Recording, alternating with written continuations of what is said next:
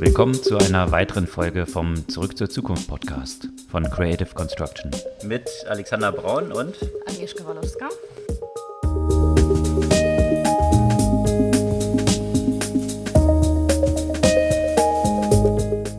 Ja, nach einer Sonderfolge beim letzten Mal beim Podcast anlässlich unserer Übernahme durch Capco wo wir dann spezialisiert zu Banken und Financial-Themen gesprochen haben. Heute wieder eine reguläre Folge. Wobei so regulär die, sie ja. im Rahmen der ganzen Corona-Geschichte überhaupt sein kann. Ja, also außer äh, Corona gibt es im Moment ehrlicherweise kaum Themen. Auch die Technologiewelt ist natürlich davon betroffen und äh, alle beschäftigen sich hauptsächlich mit dem Thema.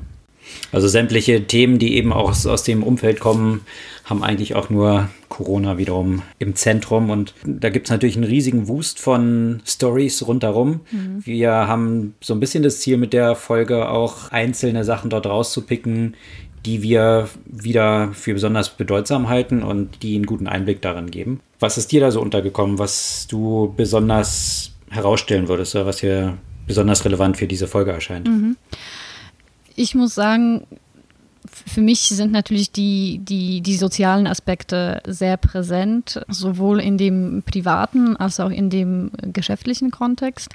Wir haben ja schon ein paar Mal erwähnt, dass äh, die Zoom-Aktie da ordentlich äh, nach oben gegangen ist, dass Zoom ja mittlerweile mehr wert ist als die ganzen amerikanischen Fluggesellschaften. Vielleicht kurz zu Zoom. Zoom ist genau. so ein Teleconferencing-Software, das äh, kennen nicht zwangsläufig alle. Na, heute habe ich einen mhm. Artikel, mhm. zum Beispiel war, glaube ich, auf T3N oder mhm. nee, auf chip.de.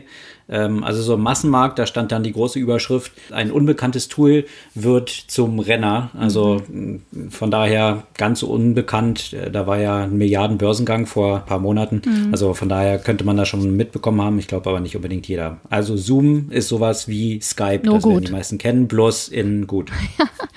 Ja, das ist überraschend, weil Skype kennen noch so viele Leute, weil es ja quasi seit, weiß nicht, 25 Jahren oder so äh, oder 20 Jahren auf jeden Fall der Platzhirsch ist. Wir nutzen Zoom ja auch schon wirklich lange, würde ich sagen, auch, auch geschäftlich. Und mittlerweile ist das quasi so die wichtigste soziale Plattform geworden. Ne? Also man, man, man spricht so viel von, von Social Media und das echte soziale Medium ist jetzt tatsächlich Zoom geworden. Ähm, da äh, gab es ja einen spannenden Artikel, der der das ja auch beleuchtet, wie mittlerweile Jugendliche ihre Geburtstage zum Beispiel darüber feiern, wie alles Mögliche sich darüber abspielt. Ähm, ich weiß nicht, du hattest ja auch äh, gerade Geburtstag. Äh, hast du auch über Zoom gefeiert? Habe ich tatsächlich nicht über Zoom gefeiert, aber meine Freundin, die ja äh, im Venture Capital Bereich arbeitet, da ist es natürlich auch das zentrale Thema, wo sie eigentlich den ganzen Tag über, jetzt wo alle von zu Hause arbeiten, mhm. sich darüber zusammen telefonieren und äh, naja, dann eben über Video auch sehen können. Und das ist für mich eben auch, nebst diesem Shift, den du jetzt gerade äh, erwähnt hast, dass, äh, dass es jetzt nicht nur im Business-Kontext eingesetzt wird, für mich auch so die Frage, was so die langfristigen Auswirkungen davon sind, dass mhm. jetzt eben alle von zu Hause arbeiten und vielleicht dann doch realisieren, dass doch eine ganze Menge dort möglich ist und vielleicht die Produktivität gar nicht so stark abfällt. Auch jetzt mal mit einer Perspektive über diese Corona-Krise hinaus. Mhm. Ist sicherlich interessant zu sehen, welche langfristigen Änderungen es in ganz vielen Dimensionen bringen wird. Mhm. Ich muss sagen, ich habe persönlich auch ein paar Sachen für mich auch schon realisiert. Ich habe Zoom tatsächlich auch privat viel genutzt und gestern zum Beispiel fast vier Stunden über Zoom wirklich Party gefeiert, könnte man sagen. Also so wie man sich früher Freitagabend äh, in der Kneipe getroffen hat, so haben wir uns halt in, in Zoom getroffen und äh, jeder hatte so sein, sein Bierchen oder zwei und, ähm, und, und haben so wirklich lange Zeit verbracht. Außerdem habe ich angefangen, mich mit Leuten zum virtuellen Lunchtermin zu verabreden. Und da habe ich festgestellt, eigentlich ist die Distanz gar nicht so eine, so eine Barriere. Ne? Sonst triffst du dich ja immer, sprichst du meistens mit den Leuten, die in deiner Umgebung sind. Du triffst dich auf Lunch mit jemandem, der, die, die um die Ecke sind, äh, gehst du physisch und dabei stellst du fest, ah ja, warum kann ich nicht eigentlich mit jemandem, der gerade in Warschau ist, in, in Moskau ist, in äh, Rom ist, kann ich genauso gut mit denen halt Lunch haben. Nur äh, essen wir quasi nicht, nicht in dem gleichen Laden, sondern jeder hat so seins und dann sprechen wir über, äh, über eine, äh, ein Konferenztool wie zum Beispiel Zoom.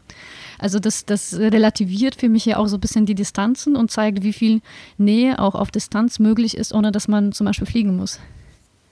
Und das finde ich eben genau das Interessante daran. Ich meine, solche tiefgreifenden Veränderungen, die häufig ja mit solchen Krisen oder solchen Einschnitten einhergehen, haben eben langfristige Auswirkungen.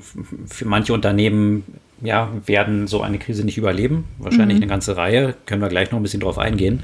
Auf der anderen Seite entstehen dann aber auch viele neue Opportunities, die, die sich daraus irgendwie ableiten. Also äh, wenn man, wenn man ein bisschen zurückschaut und diese Airbnb-Thematik anschaut, ja, dass Leute ihre privaten Wohnungen zur Verfügung stellen, dass dort andere Leute wohnen können, einfach so, oder auch in die Wohnungen, privaten Wohnungen von irgendwelchen anderen Leuten gehen. Das war vor der Finanzkrise die 2008 war eigentlich noch so gut wie undenkbar gewesen. Also Airbnb kennt ja jetzt jeder als so eine riesen Erfolgsstory, zwischenzeitlich 30 Milliarden Bewertung. Aber das ist ganz lange von vielen Venture Capitalists abgelehnt worden, weil die gesagt haben, was für eine bescheuerte Idee. Wer geht denn einfach bei jemand privat nach Hause, den man nicht kennt, einfach so in die Wohnung? Das ist ja ein Riesensicherheitsrisiko. Und umgekehrt, wer stellt denn seine persönlichen Räume einfach so zur Verfügung fremden Leuten? Und wenn man sich das so ein bisschen in der Nachschau anschaut, sieht man, dass dort das Timing ganz wichtig war, dass die Finanzkrise eben damit eigentlich mit dem Launch von Airbnb zusammenfiel und plötzlich viele Leute ein zusätzliches Einkommen benötigten. Und das als so ein Momentum gedient hat, das auch akzeptiert zu machen und einer mhm. breiten Öffentlichkeit dann zu etablieren. Und so sieht man das jetzt sicherlich auch mit solchen Themen wie Telework, ist sicherlich ein, ein Thema, wo es spannend sein wird zu sehen, geht es im Anschluss genau in, das, in den vorigen Modus zurück oder wird man sich daran gewöhnt haben und viel mehr dann auch auf Distanz machen. Mhm. Diese ganze Thematik Office Sharing, da stehen natürlich viele Fragezeichen drüber, WeWork und all diese Themen die vorher, vor der Krise natürlich schon so am Kriseln waren. Und jetzt stellt sich natürlich grundsätzlich die Frage, wird so ein Modell, werden dies, werden dies überleben eigentlich jetzt, ja? Also weil, weil die eh schon, das hat auch Softbank wiederum, der Hauptinvestor dort angekündigt, ähm, dass sie ein erwartetes 3 Milliarden Investment, mit dem sie nochmal WeWork Shares kaufen wollten, erstmal nicht ausführen werden. Mhm. Und das stellt natürlich grundsätzlich das Geschäftsmodell in Frage, ob das noch weiter existieren wird. Äh, hinter Softbank sind es auch viele Fragezeichen. Und ähm, was ich auch eine interessante News fand, die Filmindustrie. Ich meine, natürlich geht jetzt keiner in die Kinos, vollkommen mhm. klar. Äh, die Kinos sind geschlossen und die Filmstudios oder Hollywood hat sich jetzt entschieden, äh, direkt zum Streaming zu gehen von neuen Produktionen. Also, weil, wo können die jetzt mit den schon abgefilmten Filmen die Leute erreichen, wenn nicht mhm. absehbar ist, wann überhaupt die Kinos wieder öffnen? Und da stellt sich nämlich auch, da gab es auch eine Reihe von spannenden Artikeln zu, mhm. stellt sich die Frage, inwiefern das im Nachgang dann ganz normal wieder alles in den Kinos landen wird oder äh, auch grundsätzliche Verhaltensänderungen mitführen wird. Hm. Mal abgesehen davon, ob die Kinos überhaupt überleben werden, jetzt diese, diese Durststrecke, wo sie einfach überhaupt keine Einnahmen mehr haben. Ja, das stimmt. Aber abgesehen davon nochmal äh, zur Filmindustrie. Äh, Netflix hat gerade auch alle Produktionsarbeiten unterbrochen für neue Themen. Also ich meine, es gibt noch wirklich genug Videomaterial für jeden, um das ganze Leben mit Streaming zu verbringen, aber es ist trotzdem auch äh, ein weiteres Thema der Filmstudios, dass aktuell natürlich auch keine Dreharbeiten stattfinden. Ja, das geht halt durch sämtliche Industrien durch und eigentlich ist die Wirtschaft so komplett auf Pause gestellt. Mhm. Und äh, da stellen sich jetzt genau die Fragen, wie kann man damit umgehen, jetzt auch aus ökonomischer Perspektive oder wie die, gehen die Staaten damit um, weil wenn für die Leute die Einnahmen auf Pause gestellt sind, aber die Ausgaben nicht, dann gerät natürlich alles in extreme Schieflage. Und da gab es auch einen sehr spannenden Artikel zu, was jetzt so die Handlungsoptionen eigentlich des Staats sind mhm. in diesem Kontext. Mhm. Und äh, eine interessante Betrachtung war dort, auf diese Perspektive zu schalten. Eigentlich müsste alles auch auf Pause gestellt werden. Also was die, die wirtschaftliche angeht. Tätigkeit angeht, so auch die Kosten, mhm. dass alles in so ein künstliches Koma versetzt mhm. werden müsste um sicherzustellen, dass alles, was an Ausgaben ist, genauso wie die Einnahmen eben auch erstmal auf Pause gestellt ist, weil sonst dieser Flächenbrand durch die ganze Wirtschaft so groß mhm. werden wird und jetzt hier so staatliche Hilfen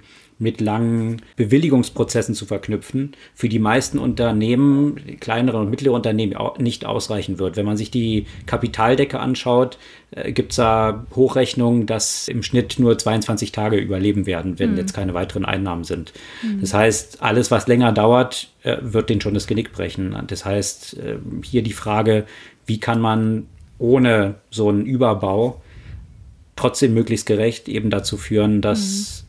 Dass diese Unternehmen überleben können. Und diesen Artikel verlinken wir auch, äh, lange, lange ökonomische äh, Analyse, aber sehr interessant. Ja, im, im Zuge dieser Diskussion werden natürlich auch wieder Stimmen laut rund um bedingungsloses Grundeinkommen weil natürlich wer auch sehr stark betroffen ist von der Thematik, sind auch zum Beispiel Freelancer. Ja, ich habe jetzt gerade auch gestern mit einer Nachbarin gesprochen, die ist, die ist Schauspielerin. In dieser Branche sind die meisten Leute mehr oder weniger freiberuflich unterwegs und wenn sie nicht auftreten, dann verdienen sie kein Geld. Wie schaffen die, das Thema zu überbrücken? Und auch, auch bezüglich der, der kleinen Unternehmen, die theoretisch auch Kredite als Hilfe gegeben werden sollen. Viele sagen, ich arbeite mit so wenig Marge, wie soll ich das Kredit zurückzahlen? Ja, also das, das ist eben genau die Idee auch in diesem Artikel, dass das nicht über Kredite hm. ab, ablaufen kann.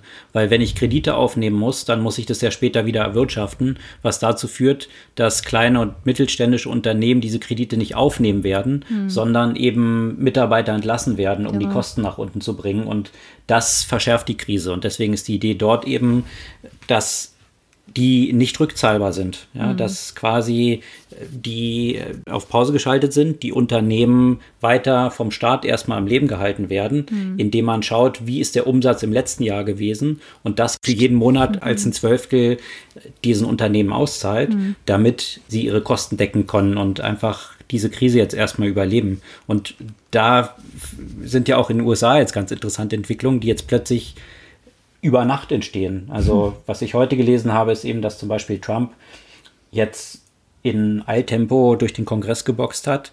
Eine Billion, ja, mhm. also nicht die amerikanische Billion, sondern 1000 Milliarden, die zur Verfügung gestellt werden an staatliche Unterstützung für solche Themen wie Lohnfortzahlung im Krankheitsfall. Mhm. Also eigentlich vor kurzem ja noch äh, verschrien als, als Kommunismus ja. oder zumindest Sozialismus. Ja. Jetzt plötzlich einheitlich mhm. das durchgewunkene Thema. Und das äh, betrifft natürlich auch die ganze Fragestellung, und du hast es eben schon erwähnt, Selbstständige oder Freelancer und diese ganze Thematik der Gig Economy, die sich mhm. natürlich dort auch Absolut. in der letzten Zeit in einer Richtung entwickelt hat, wo wenn die Wirtschaft gut ist, das ganz nett ist, aber die alle diese Geek Economy arbeiten, Uber fahren und, und Delivery Services und alles, was dort, dort so unterwegs ist, Beispiel Uber, die Fahrten sind um 70 Prozent eingebrochen. Plötzlich mhm. haben die Leute alle keine Einkünfte mehr und die haben ja keine feste Anstellung, wo sie ein fixes, äh, fixes Gehalt irgendwie bekommen. Mhm. Und da landen die halt sehr schnell auf der Straße. Mhm. Und äh, das ist sicherlich auch jetzt mal über diese Krise hinaus betrachtet wahrscheinlich so ein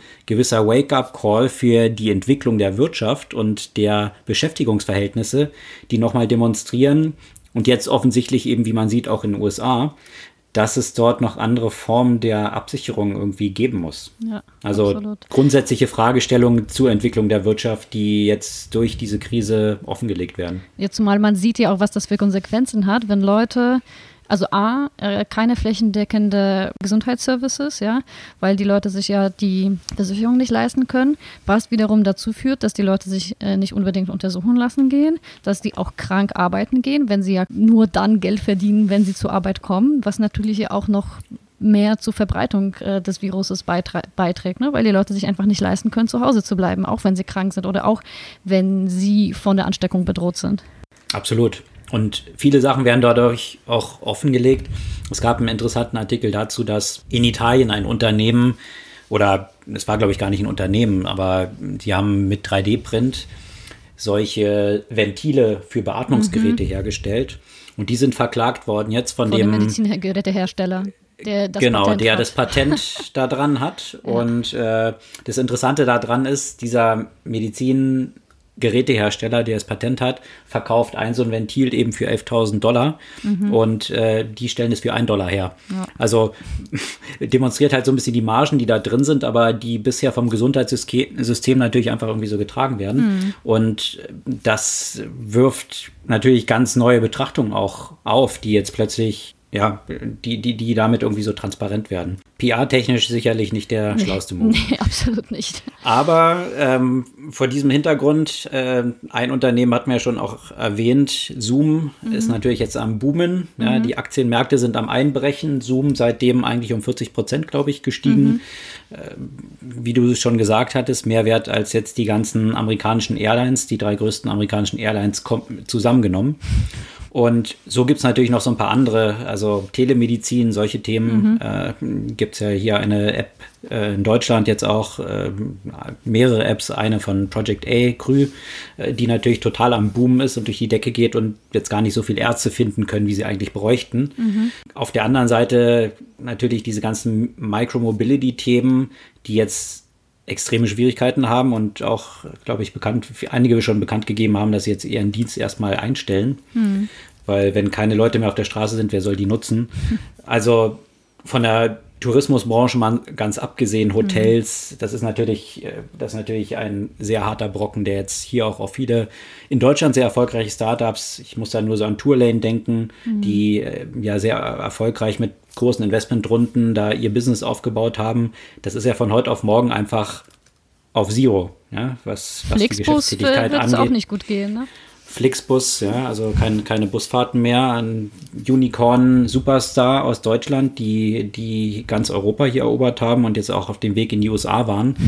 Also das ist natürlich schon sehr hart, was, äh, was sich dort dann gerade abspielt für diese mhm. Unternehmen. Andere mhm. wiederum, wie auch äh, das Beispiel, was wir vorhin hatten, Airbnb halt in der letzten Finanzkrise, werden genau so eine Krise nutzen können, um da sehr gestärkt und als äh, solides Unternehmen daraus hervorzugehen. Mhm. Grundlegende Fragestellungen hat sich dann aber, haben sich dann auch nochmal ergeben, weil wir jetzt gerade dieses Thema Airlines auch hatten. Da mhm. gibt es natürlich in den USA jetzt auch große Diskussionen darum, wie damit jetzt umgegangen werden soll. Die Airlines haben jetzt natürlich gar kein Business mehr und da sind natürlich jetzt die Rufe laut geworden, da muss der Staat jetzt einschreiten und Milliardenspritzen geben. Jetzt ist aber, und deswegen die Diskussion, wenn man sich die letzten Jahre anschaut, jetzt nur an diesem Beispiel American Airlines, die haben teilweise in den letzten Jahren pro Jahr sechs bis sieben Milliarden Dollar Gewinn erwirtschaftet. Und haben eigene und Aktien Gewinn, zurückgekauft. Und den Gewinn haben sie dazu verwendet, Aktienrückkaufprogramme ja. zu finanzieren, die natürlich, wenn ich jetzt äh, C-Level in diesem Unternehmen beschäftigt bin, aber auch auf vielen anderen Ebenen mit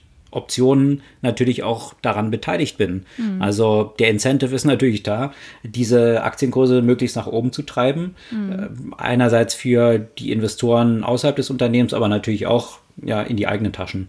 Und äh, von daher haben sie 96 Prozent ihrer liquiden Mittel in diese Programme gesteckt. Und jetzt haben sie natürlich kein Geld, um mhm. so eine Krise zu meistern, weil sie nicht zurückgelegt haben.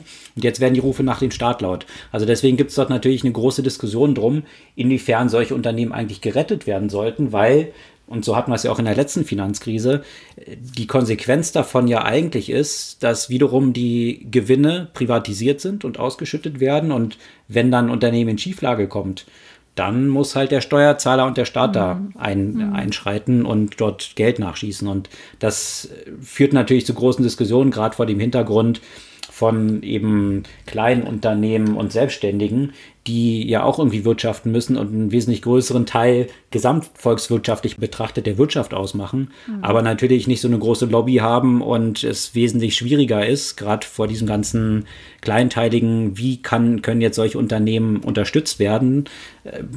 Das ist natürlich ein extremes Ungleichverhältnis, was da existiert und jetzt für große Diskussionen sorgt. Absolut. Eine weitere Branche, über die man jetzt eigentlich viel diskutiert und äh, was in Deutschland ja auch weit entfernt von einer Lösung steht, ist Bildung.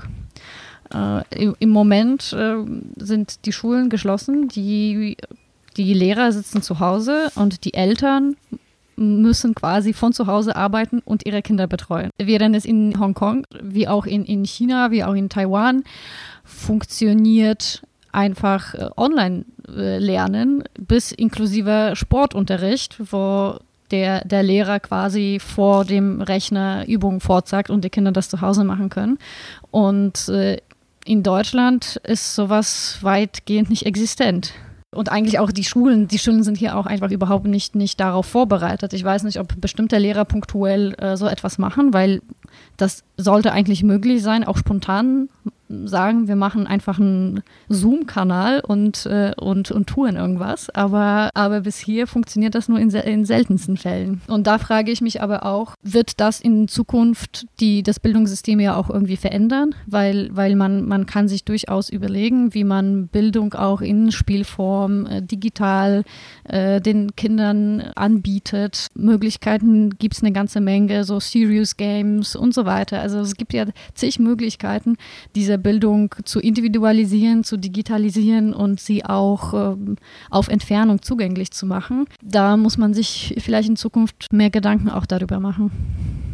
Wie wir es eben vorher schon gesagt haben, gibt ja auch immer viel Potenzial jetzt für neue Unternehmen dort in diese Bresche zu springen und diese Nachfrage dann auch zu befriedigen und dort einen ganz neuen Service aufzubauen. Wie du es gesagt hast, in vielen Ländern ist man da schon wesentlich weiter. Mhm. Aber vielleicht ist das ja auch so ein Anknüpfungspunkt, wie hier in Deutschland dann auch eine ganze Menge passieren kann. Ein paar Startups gibt es ja in diesem Umfeld auch. Ähm, aber das wird sicherlich spannend sein zu sehen, wie sie hm. sich jetzt entwickeln in diesem Kontext. Mhm. Unternehmen, die im Rahmen dieser Krise natürlich am Boom sind, sind natürlich äh, die ganzen, die Sachen nach Hause liefern. Also hm. klar, man geht nicht mehr aus dem Haus, kann nicht mehr in Läden gehen oder nur sehr eingeschränkt. Amazon hat äh, diesbezüglich dann bekannt gegeben und das hat auch zu einer großen Welle der Entrüstung geführt, dass aufgrund der hohen Nachfrage, die jetzt existiert, sie die Einlagerung von Gütern ausgesetzt mhm. haben, die nicht medizinischer Natur oder Haushaltsgüter sind. Mhm. Also die sind einfach so von den, von den Bestellungen überrannt, überrannt mhm. dass sie dieses Amazon Fulfillment Programm, was sie eben kleinen und mittelständischen Unternehmen anbieten, damit äh, die ihre Produkte in den Lagerhäusern von Amazon einlagern können und die dann einfach von Amazon ausgeliefert werden, dass sie das einstellen oder pausieren. Mhm. Und das hat natürlich auch zu großen Diskussionen jetzt geführt, so nachvollziehbar wie das auf der einen Seite ist natürlich, mhm. weil Amazon natürlich Prioritäten setzen muss zeigt das auch gleich wieder so die Macht in der Plattformökonomie. Absolut. Weil diese ganzen kleinen Unternehmen sind jetzt so abhängig davon, können ohne Amazon dann nicht überleben, wenn Amazon jetzt einfach mhm. sagt, nee, deine Produkte werden nicht mehr eingelagert. Und denen bricht natürlich die Existenzgrundlage weg. Und sie haben keine Möglichkeit, jetzt an Amazon vorbei ihr Geschäft weiter zu betreiben. Und das äh, ist natürlich, hat zu großen Diskussionen geführt. Gleichzeitig hat Amazon aber auch bekannt gegeben, dass äh, sie jetzt 100.000 neue Mitarbeiter im Lager und im mhm. äh, Lieferbereich einstellen wollen. Mhm. Also diese Dimension muss man sich auch mal bewusst machen. Mhm. Einfach mal eine Ankündigung, 100.000 neue Mitarbeiter. Mhm. Bin ich auch gespannt, wie da so das ganze HR-Department funktioniert, wenn du von jetzt auf morgen 100.000 Leute suchst und einstellen möchtest. Und das da ist natürlich schon eine extreme Übung. Bei, bei Amazon natürlich noch ein weiteres Thema. Ne? Also natürlich sind diese Dienste ja auch notwendig und übrigens in Europa ist es jetzt noch nicht so weit, dass sie die anderen äh, Gegenstände nicht mehr ausliefern würden.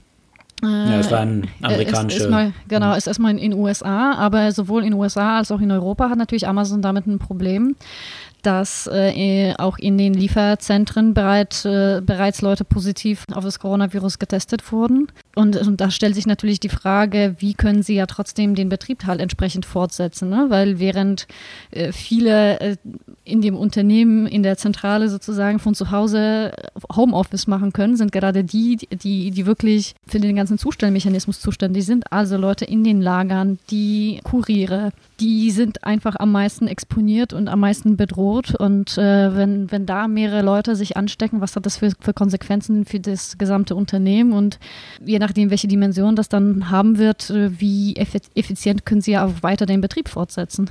Die Frage stellt sich allerdings, weil sie ja am wenigsten dann geschützt sind äh, in, in der Interaktion. Also bei Lieferdiensten liegt es auf der Hand, aber auch im Lager mit den Mitarbeitern, mit denen man dann natürlich in Kontakt kommt. Mhm Die gleiche Fragestellung haben auch Elon Musk umgetrieben, der sich letzte Woche geäußert hat und sagt, naja, das ist alles ein bisschen übertrieben.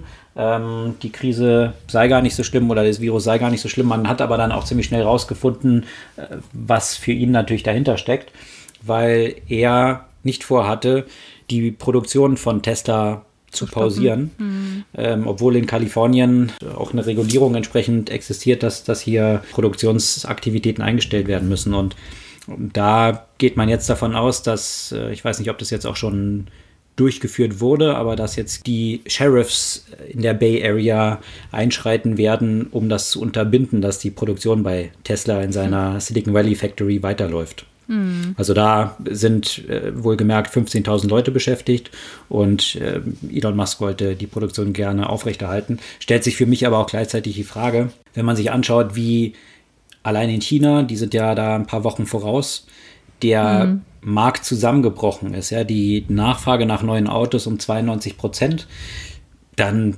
frage ich mich auch, also Tesla wird die Nachfrage ja sicherlich auch einbrechen. Hm. Ob er so hohe Nachfragebestände hat, dass die Produktion deswegen unbedingt weiterlaufen soll und ob das schon einkalkuliert ist, dass die neue Nachfrage hier eigentlich komplett wegbrechen wird. Werden wir sehen. Apropos Nachfrage. In äh, Europa macht man sich so ein bisschen Sorgen um die Nachfrage nach Bandbreite.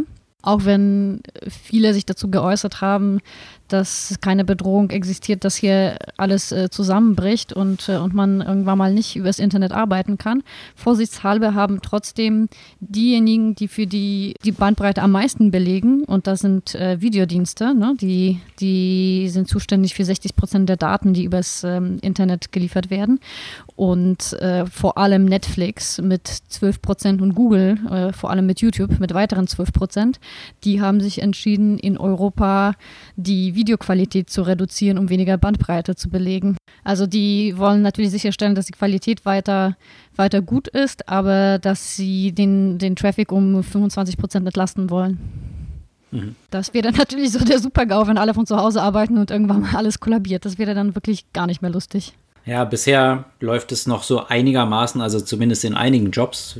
Wie gesagt, mhm. natürlich Viele, viele haben auch gar keine Möglichkeit, von zu Hause zu arbeiten oder den Job, den sie eigentlich ausführen, von zu Hause zu erledigen. Ähm, andere können das schon, aber das hängt natürlich alles an dem Tropf des Internets und äh, ja, wenn das nicht verfügbar ist, äh, dann würde da natürlich auch gar nichts mehr laufen. Wie lange die ganze Thematik noch andauern wird, das scheint und ist ak aktuell Gegenstand vieler Diskussionen. Es hat sich da so ein Tenor rausgebildet, dass es sicherlich nicht in wenigen Wochen erledigt sein wird, sondern natürlich sich auch die Frage stellt, ab wann kann man die Leute dann wieder rauslassen, in Anführungsstrichen, mhm. ja, und würde, wenn man das jetzt innerhalb von vier Wochen zum Beispiel tun würde, würde es dann nicht nachgelagert entsprechende weitere Wellen geben, die noch schwerwiegender sein würden, sodass man es dann noch länger unterbinden müsste. Und da gibt es jetzt natürlich viele Diskussionen drum, wenn man Einzelne gehen davon aus, dass es eigentlich äh, ja, mehrere Monate, vielleicht zwölf Monate sogar so sein müsste. Dann würde die Wirtschaft natürlich komplett kollabieren. Hm. Was ist die Alternative? Und die Alternative, die jetzt dann von Einzelnen diskutiert wird, ist, muss man, da das Virus hauptsächlich eben ältere oder Menschen mit, mit einer entsprechenden Vorerkrankung besonders bedroht oder hier die Sterberaten besonders hoch sind, äh, bei jüngeren und gesunden Menschen nicht so stark, müsste man hier eigentlich so eine Separierung dieser Altersgruppen irgendwie äh, vornehmen, äh, dass die Alten und Kranken in Anführungsstrichen erstmal zu Hause bleiben müssen und der Rest der äh, Population quasi diesen Virus durchleben kann und äh, vielleicht dann auch eine Immunität dagegen aufbauen kann äh, und das Leben, das wirtschaftliche Leben damit auch irgendwie am Laufen halten kann, mhm. dass nicht alles komplett kollabiert, um dann nachher Stück für Stück auch die ältere Population dann äh, dort durchzuführen. Ähm, aber das sind, das sind halt hier jetzt Diskussionen, die, die jetzt in diese langfristige Betrachtung mit reinspielen und die Überlegungen, wie kann man das jetzt doch sehr langfristig äh, aussehende Thema, wie kann man das irgendwie verkürzen, um es überhaupt noch in irgendeiner Form wirtschaftlich händelbar zu machen. Da ist mir echt aufgefallen, als ich, als ich heute, heute bin ich ja kurz, äh, habe ich kurz die Wohnung äh, verlassen. Und das erste, was ich sehe, äh, wenn ich, wenn ich auf die Straße gehe, sind äh, Großeltern mit äh, ihren Enkeln frö fröhlich spazieren gehen, was ja äh, wirklich so das Letzte ist, was hier empfohlen wird. Ich frage mich, bei wie vielen Leuten das irgendwie noch nicht angekommen ist und gerade bei den Leuten von der Risikogruppe, ja, weil man könnte vielleicht bei Leuten in, in weiß nicht, unserem Alter könnte man sagen, okay, ich werde davon wahrscheinlich eh nicht krank, also mir egal, aber bei den Leuten, die selbst persönlich so stark davon äh, potenziell betroffen werden können, äh, wundert mich das schon sehr. Ja, das äh, wundert mich auch. Ich frage mich, ob da manche Leute, ähm, aber auch wenn ich hier durch Prenzlauer Berg Mitte irgendwie laufe, äh, in, der letzten, in den letzten Tagen immer noch die Spielplätze voll waren mhm. und äh, alles ganz normal weiterging, kann man natürlich sagen, na gut, wir sind ja nicht in einer Risikogruppe, kein Problem. Und das scheint so ein bisschen auch äh, der Tenor zu sein. Da gab es auch einzelne oder eine ganze Reihe von interessanten Artikeln dazu inwiefern dieses ganze Thema auch so ein bisschen zu so einem Generationenkonflikt und Generationenkampf mhm. wird. Äh, war im Wall Street Journal ein längerer Artikel zu, der bezog sich dann auch auf so Bilder aus äh, Florida, wo mm, jetzt Spring natürlich Break. die ganzen Spring Breakers aus den Colleges, ja, äh, ja die Colleges werden jetzt gerade eben auch, findet auch kein Unterricht statt. Dann denken die sich, super, gehen wir an die Strände. Die Strände sind überfüllt und mhm. äh, die Bars ebenso. Von mhm. daher scheint es noch nicht so richtig angekommen zu sein, dass sich halt diese Altersgruppe ja eben nicht zwangsläufig selbst so gefährdet, aber damit jeden anderen äh, mhm. mitgefährdet dieser Generationenkonflikt von manchen dann so überspitzt wird, dass sie sagen, na gut, die Älteren sind dafür verantwortlich gewesen, dass wir solche Regierungen haben wie Johnson und Trump. Und äh, das ist jetzt irgendwie die Antwort darauf, jetzt mal ein bisschen überspitzt gesprochen. Also mhm. ist natürlich, äh, gibt es natürlich eine Menge heißer Diskussionen darum. Und mhm. äh, aber grundsätzlich, da gab es einen spannenden Artikel auch von Nuval Noavari, äh, der eine wirklich interessante Abhandlung dazu geschrieben hat, was denn eben auch die Konsequenzen eigentlich davon sind. Also, dass, ein Virus natürlich mutiert und je mehr Menschen er hat, in denen er mutieren kann, also mit Milliarden von Optionen, äh, das wie ein Slotmaschinenspielen ist und äh, potenziell eben dann gefährlicher noch werden kann. Und mhm. äh, in dem Sinne muss es natürlich dringend unterbunden werden, dass der Virus so viele Optionen hat, so viele Menschen zu befallen und sich dann entsprechend weiterzuentwickeln.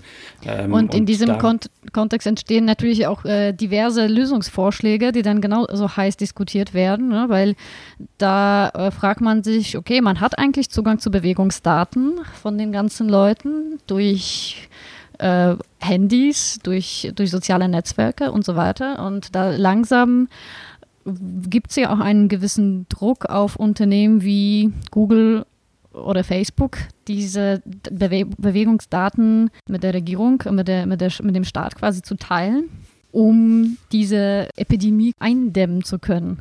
Und da, also auch wenn man jetzt äh, denken würde, das ist vielleicht temporär eine sinnvolle Lösung, weil so kann man ja wirklich identifizieren, gibt es hier irgendwelche Ansammlungen von Menschen, die potenziell gefährlich sind was hat das dann für Konsequenzen für die Welt danach?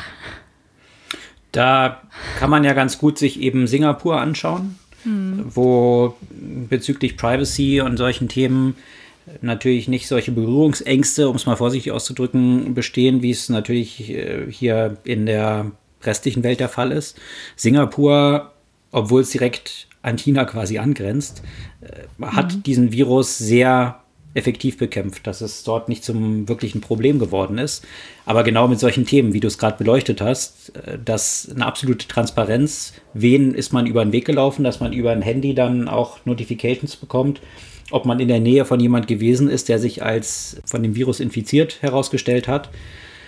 Da gab es auch einen langen Artikel dazu, den ich jedem sehr ans Herz legen kann bezüglich der langfristigen Betrachtung. Also mhm. wo könnte das hingehen? Weil natürlich solche tiefgreifenden Ereignisse, wie die Finanzkrise jetzt als eines, was dann irgendwie zum Beispiel Airbnb groß gemacht hat, haben natürlich auch Krisenereignisse wie jetzt äh, 9-11, also 11. September, äh, der Angriff da aufs World Trade Center, dazu geführt, dass plötzlich Sachen in Überwachung und äh, in Security, äh, nur am Airport und vielen anderen Bereichen, toleriert werden, mhm. die vorher niemals durchgegangen wären und äh, jetzt zum allgemeinen Leben gehören. Und das behandelt der Artikel dann auch, inwiefern, oder das ist der Tenor des Artikels, dass danach die Welt eine komplett andere sein wird. Also, dass mhm. wir nicht zu einem Normal zurückgehen, wie wir es davor hatten, mhm. sondern dass ein Normal künftig vielleicht bedeutet, dass du an Restaurants, an Clubs, an Bars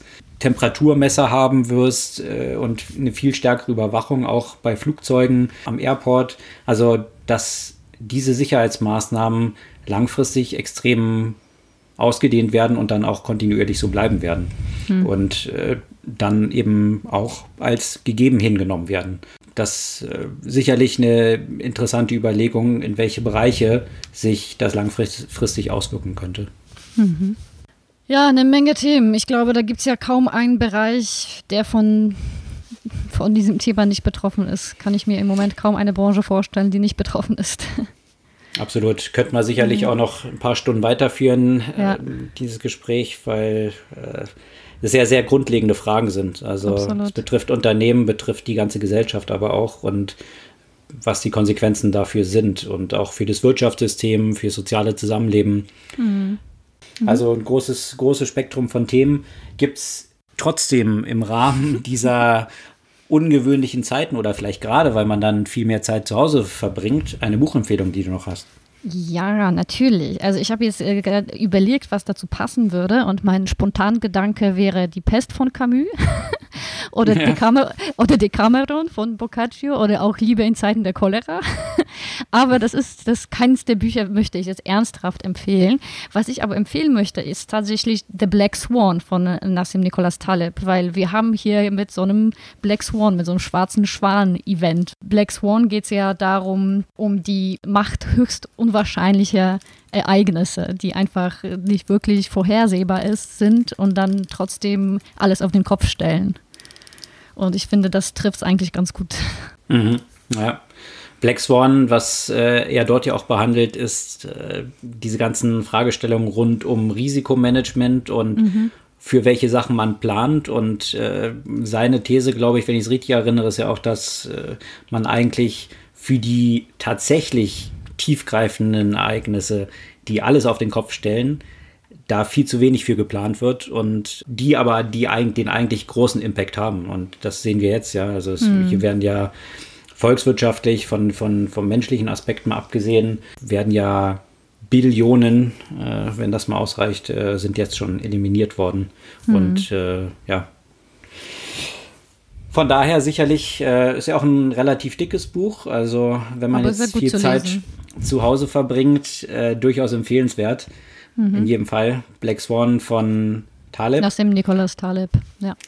In diesem Sinne soll es das für heute gewesen sein. Sämtliche Artikel, über die wir hier gesprochen haben und die interessante Hintergrundinformationen liefern, die man wirklich auch vertiefen sollte, posten wir wie immer auf unserer Podcast-Blog-Seite und freuen uns wie immer über euer Feedback, eure Likes und auch eure Abos dieses Podcasts, weil dann könnt ihr ihn auch automatisch am nächsten Montag, wenn die nächste Folge erscheint, wieder hören.